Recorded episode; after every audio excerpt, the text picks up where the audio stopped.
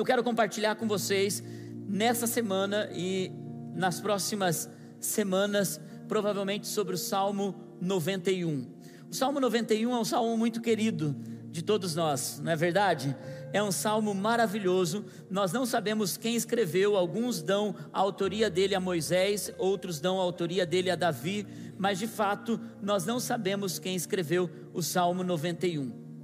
Os judeus rabínicos, apesar deles terem um zelo excessivo pela Torá, pela lei, pelo Pentateuco, que são os cinco primeiros livros do Velho Testamento, os judeus rabínicos, ao lerem na língua original, aramaico e no hebraico, os salmos, eles descobriram algo ao ver salmos. E realmente, quando eu fui dar uma olhada no grego é, e no hebraico, está ali. A maioria dos salmos, eles buscaram palavras que têm a ver com a coroa. E você percebe a coroa na maioria dos salmos, falando sobre o, reino de Deus, o reinado de Deus. Você consegue ver os símbolos da coroa em todos os salmos, menos no Salmo 91. No Salmo 91 você vê espada, porque o Salmo 91 é considerado desde sempre o salmo da proteção, o salmo que traz proteção. E na nossa batalha espiritual, e eu quero conduzir vocês a esse lugar. Semana passada eu falei sobre a armadura de Deus, essa esse presente de Deus em nos dar armadura, a linguagem no espírito, para que nós possamos guerrear durante toda a nossa jornada em espírito, nas línguas dos anjos, mas Ele também nos deu autoridade na palavra. E como eu sei que eu não vou conseguir falar sobre tudo é, que tem a ver dentro desse salmo hoje, eu vou dividir essa mensagem entre hoje e semana que vem. Mas eu quero crer junto com vocês sobre o poder, não de ter o salmo aberto na sua estante, o salmo 91 aberto na sua casa, mas ter ele aberto no seu coração. Os judeus rabínicos também, ao estudar, porque eles creem na lei declarada de uma forma oral, em algumas tradições eles preservam de uma forma oral, por isso que nem tudo dá para você absorver dos judeus é, é, rabínicos, mas algumas coisas são interessantes. Eles descobriram, por exemplo, que o Salmo 91 era lido na maioria das vezes quando você queria crescer em fé. Todo o mestre judeu ensinava os seus discípulos a lerem sete vezes o Salmo 91 para crescer em fé e orar o Salmo 91 sete vezes. Eles também ensinaram para toda pessoa doente que orasse o Salmo 91 durante o período que estivesse passando por sua doença, porque o Salmo 91 é um salmo de guerra, é um salmo de proteção, é um salmo tão poderoso que você encontra tantas verdades bíblicas nele. E nessa manhã, antes de pregar sobre ele, eu quero orar ele com vocês nessa manhã. Vamos juntos orar o Salmo 91 sobre proteção sobre a nossa vida, amém? Porque é a palavra de Deus. O Salmo 91 é a palavra de Deus. E se você puder, durante essa semana e durante a próxima semana, Anote no seu celular, anote nas suas notas a mensagem para que você possa orar na sua casa durante a sua semana. Vamos nos colocar em pé e vamos orar o Salmo 91. Eu, eu acho que nós estamos com problema nos nossos monitores, pelo menos o meu aqui na frente não está aparecendo. Não sei se para vocês é, está aparecendo algo nos monitores, sim ou não? Sim, acho que só o meu aqui está com problema. Mas vamos ler aqui na frente então, queridos aquele, vamos ler juntos? Aquele que habita no abrigo do Altíssimo e descansa à sombra do Todo-Poderoso, pode dizer ao Senhor: Tu és o meu refúgio e a minha fortaleza, o meu Deus em quem confio. Ele o livrará do laço do calçador e do veneno mortal ele o cobrirá com as suas penas, e sob as suas asas você encontrará refúgio. A fidelidade dele será o seu escudo protetor. Você não temerá o pavor da noite, nem a flecha que voa de dia, nem a peste que se move sorrateira nas trevas, nem a praga que devasta ao meio-dia. Mil poderão cair ao seu lado, dez mil à sua direita, mas nada o atingirá. Você simplesmente olhará e verá o castigo dos ímpios. Se você fizer do Altíssimo o seu abrigo, do Senhor o seu refúgio, nenhum mal o atingirá, desgraça alguma chegará à sua tenda, porque a seus anjos ele dará ordens a seu respeito, para que o protejam em todos os seus caminhos. Com as mãos eles o guiarão, eles o segurarão, para que você não tropece em alguma pedra.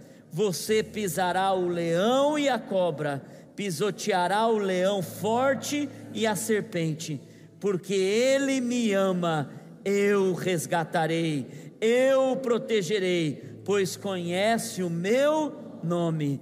Ele clamará a mim e eu lhe darei resposta e na adversidade estarei com ele, vou livrá-lo e cobri-lo de honra. Vida longa eu lhe darei e lhe mostrarei a minha salvação. Amém.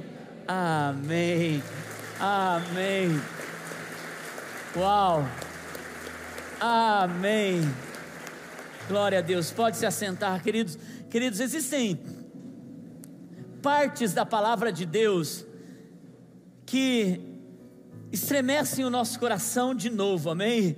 É, tem coisas que você, ao ler novamente, você pode ler 20 mil vezes que essas verdades elas estremecem o seu coração novamente.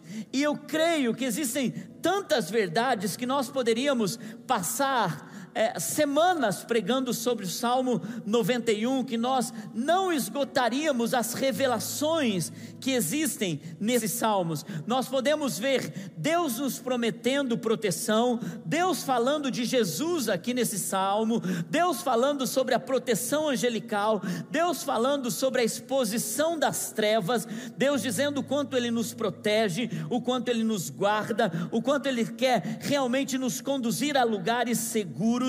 Mas eu quero falar sobre alguns versículos nessa nesse dia e também junto com você focar nos dois principais versículos que eu vou conduzi-los hoje e semana que vem. Mas eu quero que você vá comigo para o versículo 3. O versículo 3 diz: Ele o livrará do laço do caçador e do veneno mortal.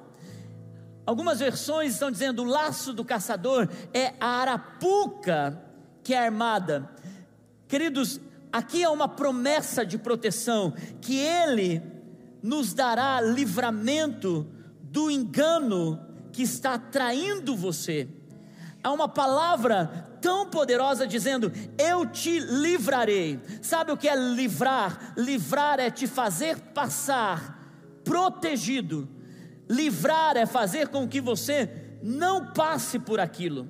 Queridos, ainda que o inimigo queira enganar você, armar uma arapuca, colocar você no laço do passarinheiro, é onde o passarinho é pego inocentemente, em busca de comida, em busca de sustento, e a arapuca geralmente acontece quando a gente está desprevenido por isso, viver debaixo da proteção de Deus é saber: o meu Deus me livrará de todo engano, o meu Deus me livrará de toda arapuca, o meu Deus me guardará enquanto eu estou caminhando nessa terra. Eu não serei confundido, eu não viverei, de, não viverei debaixo de preocupações, de engano e de ser preso, pego pelo mal.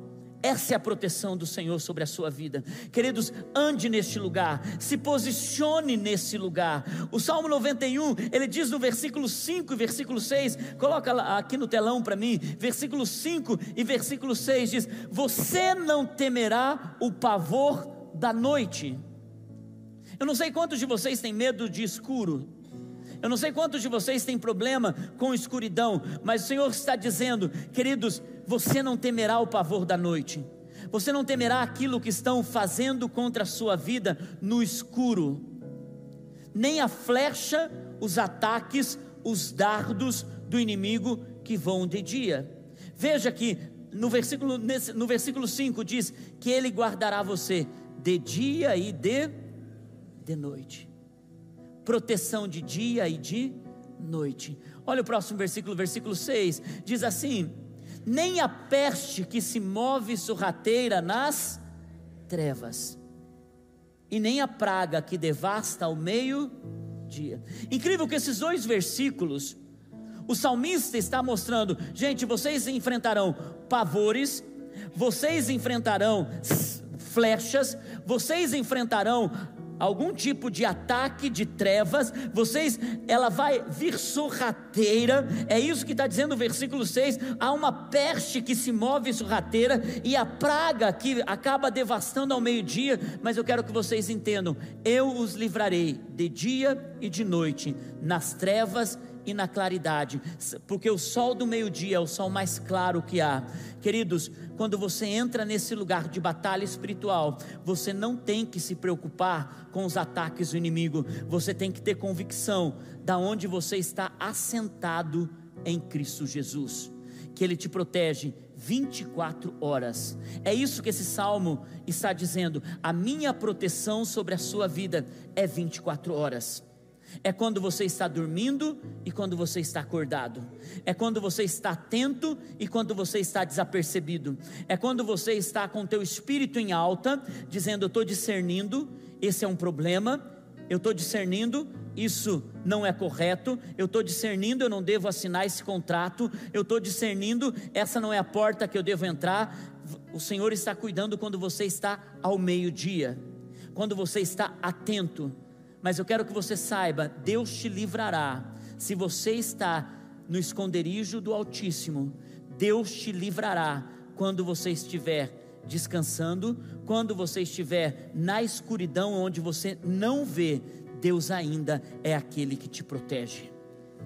Por isso a palavra de Deus diz: Ele te livrará do laço do passarinheiro. Ele está dizendo: quando você é uma presa fácil, sou eu que te livro. Não tem a ver com a sua justiça, não tem a ver com a sua expertise, não tem a ver com aquilo que você sabe fazer, sou eu que te protejo. O maior nível de batalha espiritual não é entender os ataques do inimigo, eu volto a repetir isso, é você entender que há um Deus protetor sobre a sua vida, e essa é a grande liberdade em viver debaixo da graça, é viver debaixo do cuidado do Senhor, do amor de Deus. 24 horas de proteção, diga comigo, eu sou protegido. Queridos, quando nós entendemos e eu falei sobre isso nessas últimas mensagens dessa série. O homem entregou o governo deste mundo para o diabo. Pastor Luiz estava me falando hoje de manhã, ele pregou quarta-feira passada, quando Jesus estava guerreando com Satanás em jejum, e Satanás estava oferecendo rei, os reinos deste mundo. Ele diz para Jesus: Eu tenho autoridade sobre os reinos deste mundo. Eu tenho autoridade sobre essa terra.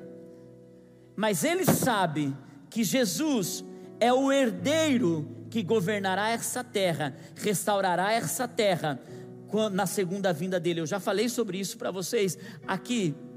Mas, queridos, se esse mundo está debaixo do governo das trevas, pestes, sorrateiras, arapucas, ataques do inimigo, atuação da maldade, e os últimos dias serão ainda piores do que toda a humanidade já viu.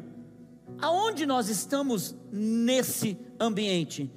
eu quero que você entenda uma coisa: Deus, nesse momento, não governa o mundo, mas Deus governa o povo que se chama pelo seu nome.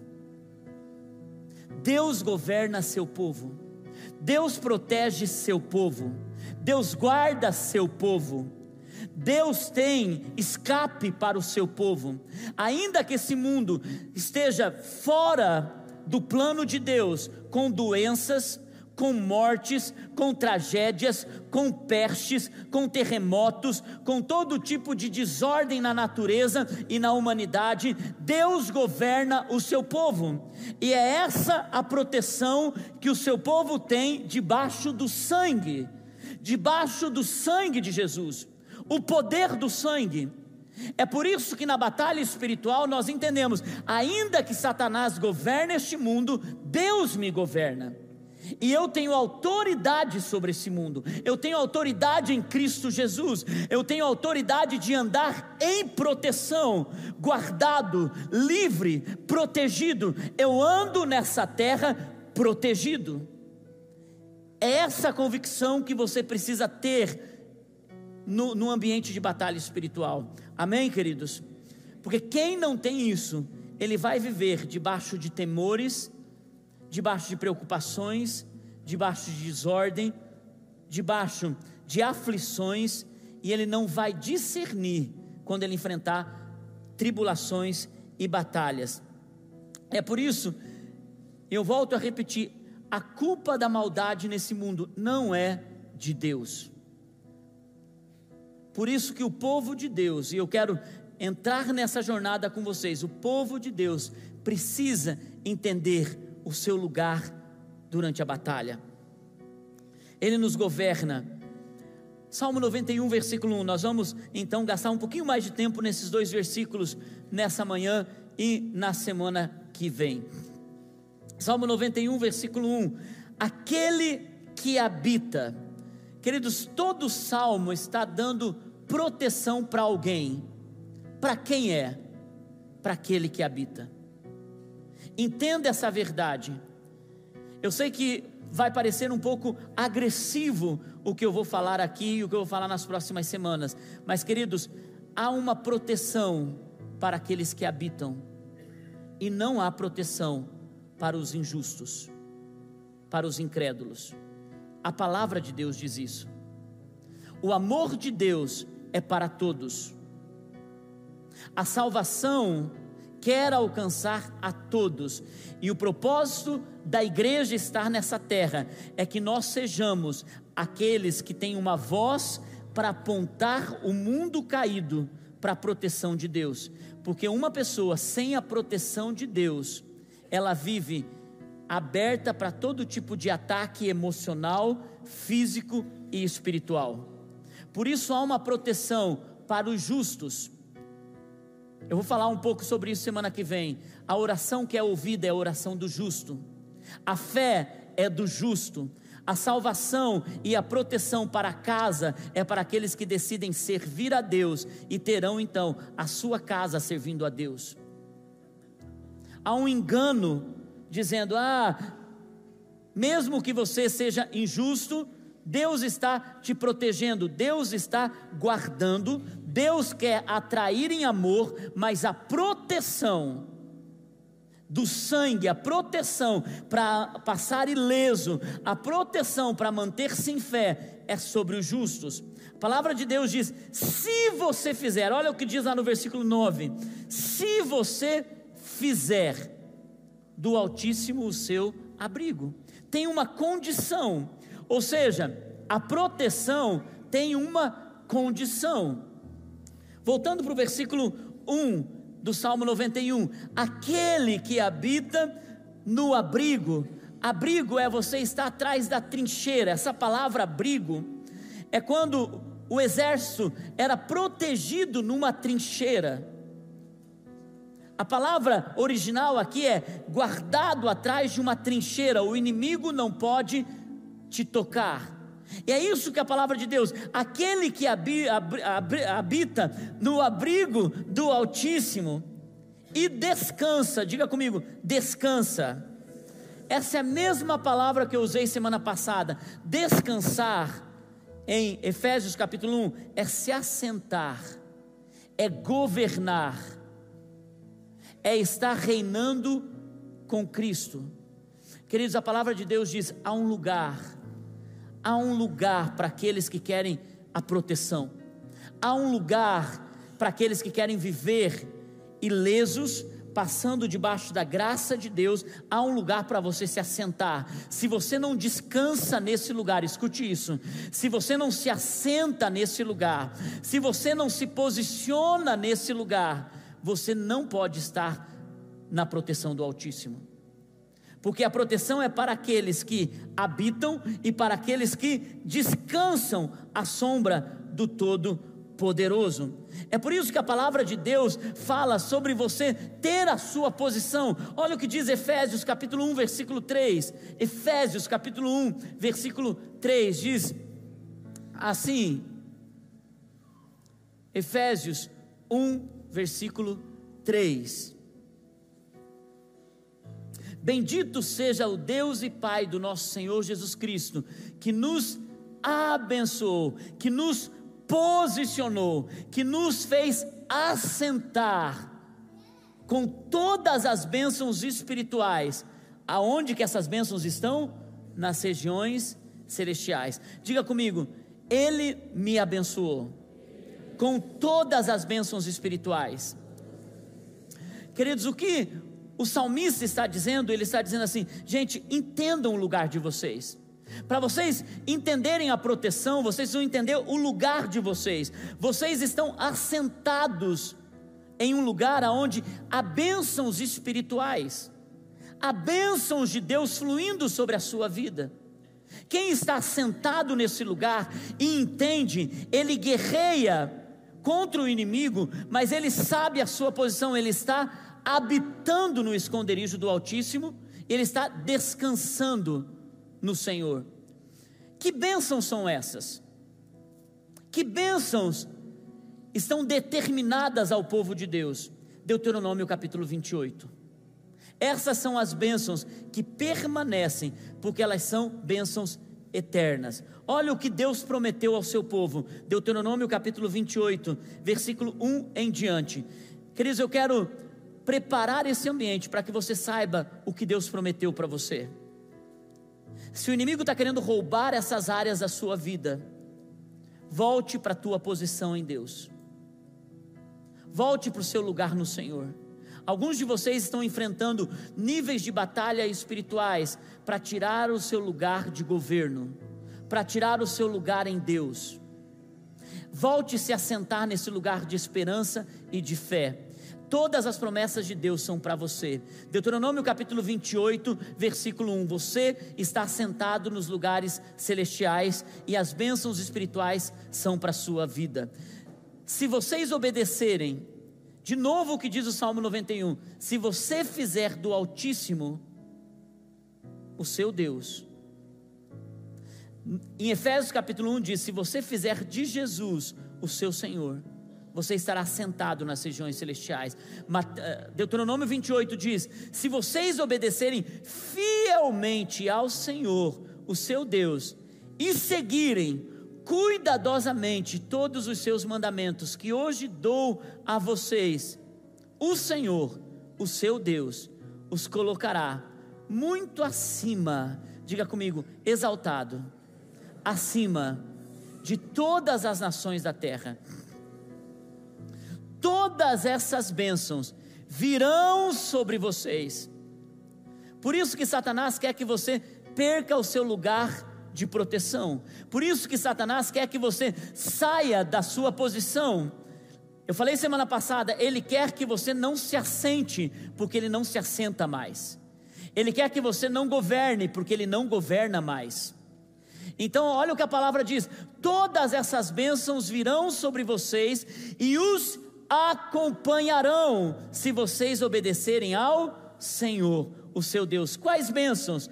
Que inclusive está dizendo em Efésios capítulo 1: quais bênçãos estão embutidas em Cristo Jesus? Versículo 3, versículo 3. Diz assim: Vocês serão abençoados em São José dos Pinhais, e vocês serão abençoados se vocês tiverem uma fazenda.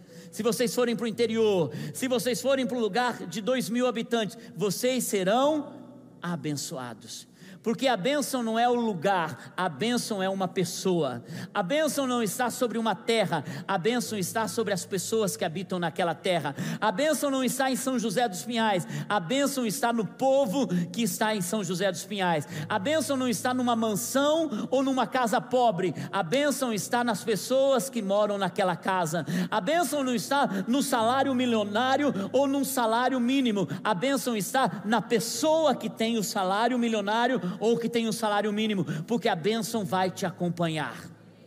Olha o que diz a palavra, versículo 4: os filhos do seu ventre serão abençoados, seus filhos serão abençoados. Queridos, o inimigo quer tocar sua família, mas ele não pode, porque você está assentado nas bênçãos nos lugares celestiais. A palavra de Deus diz: como também as colheitas da sua terra e os bezerros, você sabe, você não tem gado, você não tem bezerro, você não tem, o máximo que você tem lá é uma galinha. Ontem eu fui pregar em quatro barras e eles serviram um jantar na casa do pastor delicioso no final do culto. E a esposa do pastor falou: Pastor, sabe quantos?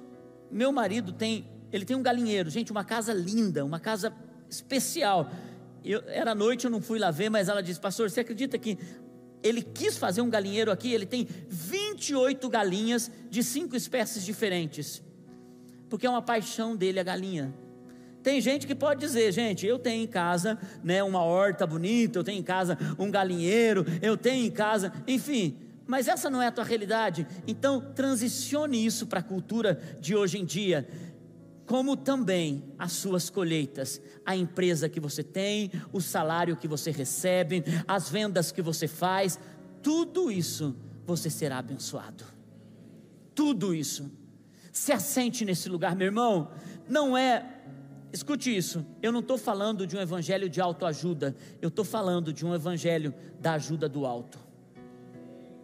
Se assente nesse lugar, se assente nesse ambiente. Versículo 5 a sua cesta e a sua maçadeira serão abençoados. Ou seja, tudo que você fizer, tudo que você colher, tudo que você produzir com suas mãos, tudo isso será abençoado. Versículo 6: Vocês serão abençoados em tudo, diga comigo, tudo. Olha para a pessoa que está do seu lado, diga: Você é abençoado em tudo, o que você fizer, em tudo o que você fizer, queridos. Por isso, eu quero dizer uma coisa se você vende bolo, você é abençoado na venda dos bolos e Deus vai fazer você prosperar com isso. Se você tem um cachorro quente, Deus vai abençoar o seu carrinho de cachorro quente. Se você tem uma é, vende pipoca, Deus vai fazer você ser abençoado como o melhor pipoqueiro dessa cidade. Se você é advogado, você será o melhor. Você será abençoado no lugar que você está. Em tudo que você fizer. Eu declaro que amanhã você vai chegar na sua empresa e você vai estar sentado no lugar das suas bênçãos. A bênção do Senhor. Versículo 7.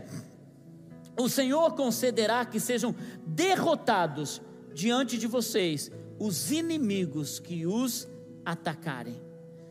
Queridos, aumente a tua fé nessa, nesse dia. Eu sinto que Deus está aumentando o termômetro de fé de algumas pessoas. Algumas pessoas vão apenas dizer amém, mas algumas pessoas vão se assentar nesses lugares que eu vou pregar nessa, nessa manhã. Se assente nesse lugar, aumente a sua fé. O Senhor concederá que sejam derrotados diante de vocês os inimigos que os atacarem. Virão a vocês por um caminho, mas por sete eles fugirão.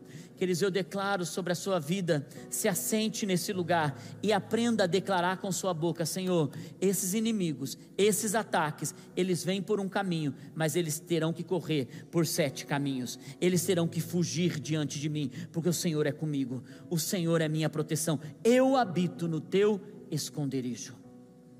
Versículo 8: O Senhor enviará bênçãos aos seus celeiros, e e a tudo que suas mãos fizerem.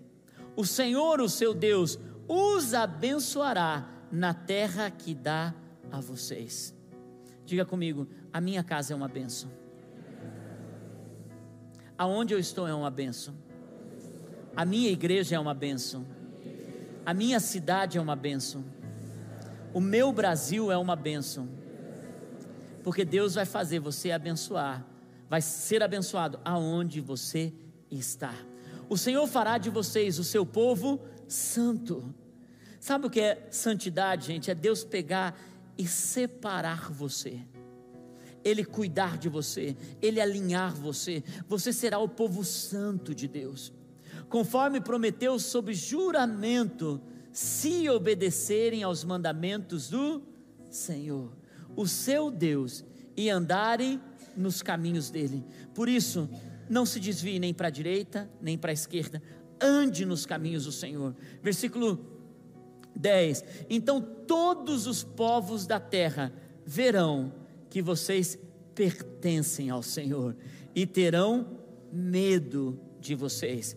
Queridos, eu quero dizer a você, esse medo aqui, eles terão zelo. A expressão medo aqui, eles colocarão vocês em um lugar de destaque, eles verão o que está acontecendo com essa pessoa, e eles ficarão abismados. Essa é a palavra. Eles é, é medo no sentido de ficar abismado com você. E sabe o que está acontecendo com a sua vida? Deus está colocando você em um lugar que as pessoas dirão: o que está acontecendo com ele? Deus tocou ele e Deus realmente está trabalhando na sua vida. Amém? Versículo 11 o Senhor concederá grande prosperidade a vocês. Diga comigo, grande prosperidade. Diga para sua alma, grande prosperidade. Diga sobre a sua situação nessa manhã, grande prosperidade. Queridos, se assentar é lembrar quem você é. Descansar no esconderijo do Altíssimo é saber quem você é.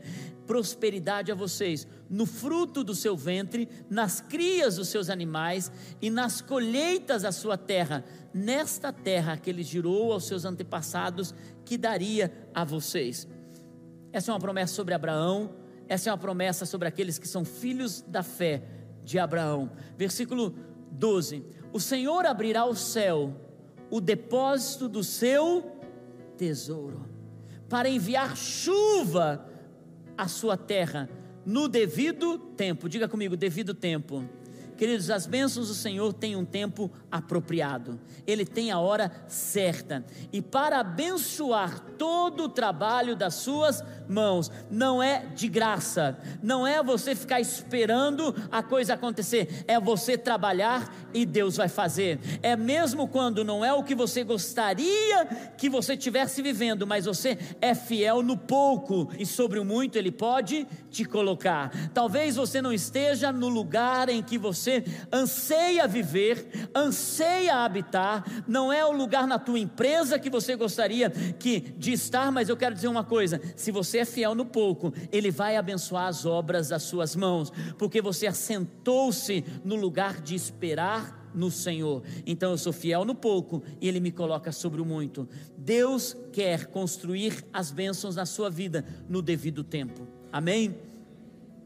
Vocês emprestarão a muitas nações e de nenhuma tomarão emprestado. Queridos, as dívidas elas são um aguilhão, uma prisão do inimigo na vida de muitas pessoas.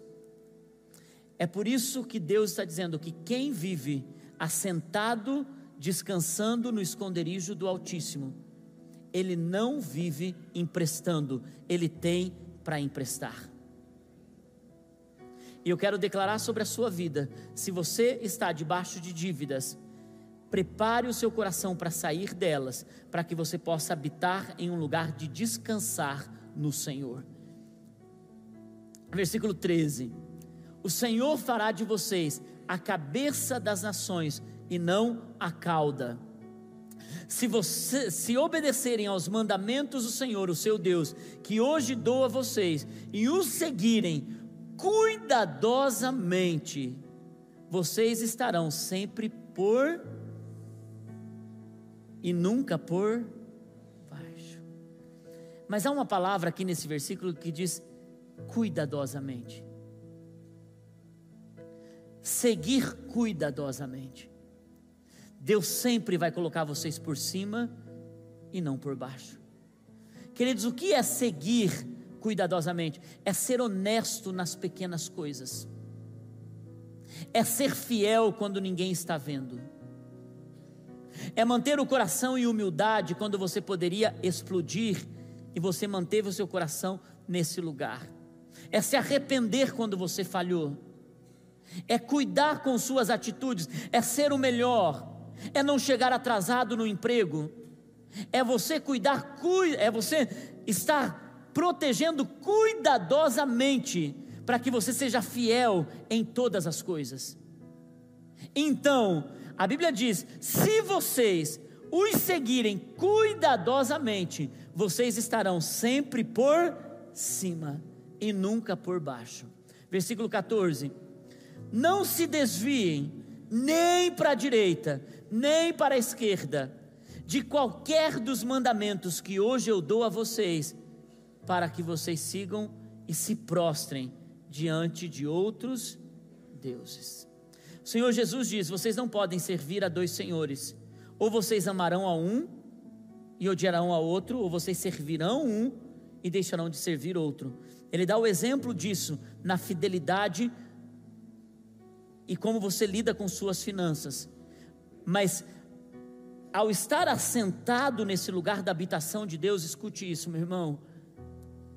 Você não pode trazer para o teu coração qualquer pessoa que se assente no lugar da soberania de Deus. E toda guerra espiritual é fazer com que Deus não tenha o governo sobre a sua vida e qualquer outra coisa tenha o governo sobre a sua vida. Não é você deixar de gostar de coisas porque nós gostamos de coisas. Quantos gostam de futebol aqui? Muito, muito. Mas você gosta muito de futebol.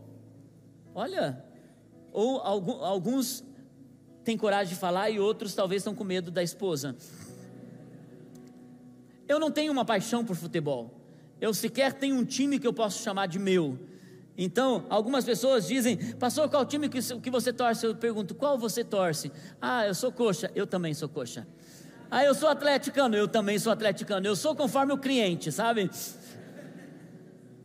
Agora, tem pessoas que têm paixão por coisas, paixão por filmes, paixão por é, passeios, paixão por viagem, paixão por alguma coisa. Queridos, nós temos um exemplo de um irmão aqui, Renato, ele é o nosso líder de tudo que acontece do apoio aqui. Quão grato eu sou a ele e a sua equipe. O Renato, a esposa dele orou por ele, eu não sei por quantos anos, talvez uns 25 anos. A Ariete, uma das nossas líderes, orou pelo seu marido. E o marido era um bom homem, mas um homem que não queria saber de Deus e era um homem apaixonado por futebol. Ele é ainda apaixonado, ele ama o coxa, ele, frequentava todos os cultos, é todos os cultos, todos os, os jogos do coxa.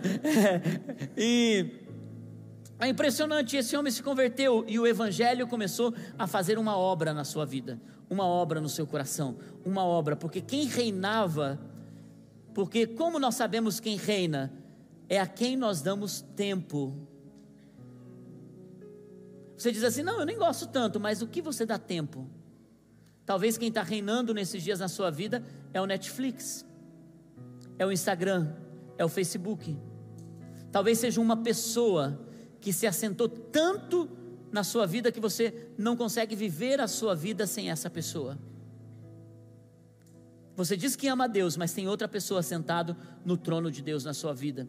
E o Renato se converteu e, e ele começou a ser fascinado pela presença de Deus. E talvez nos últimos, eu não sei quantos anos, dez anos. Renato, está aí? Não. Ok. Ele teve que sair porque teve jogo hoje. Não, brincadeira, gente. Mas o que me, me, me admira no Renato, o que aconteceu? Já para eu explicar para eles. Oh, meu Deus, sério? É que ele teve que sair porque a esposa dele teve um acidente, quebrou o nariz e ele teve que levá-la para o hospital. Então, orem, orem pela Ariete, ela é amada por muitas pessoas aqui, é uma das nossas líderes mais antigas aqui da casa. E mas o Renato se converteu, não sei, talvez uns 10 anos atrás. Gente, esse homem começou a servir a Deus.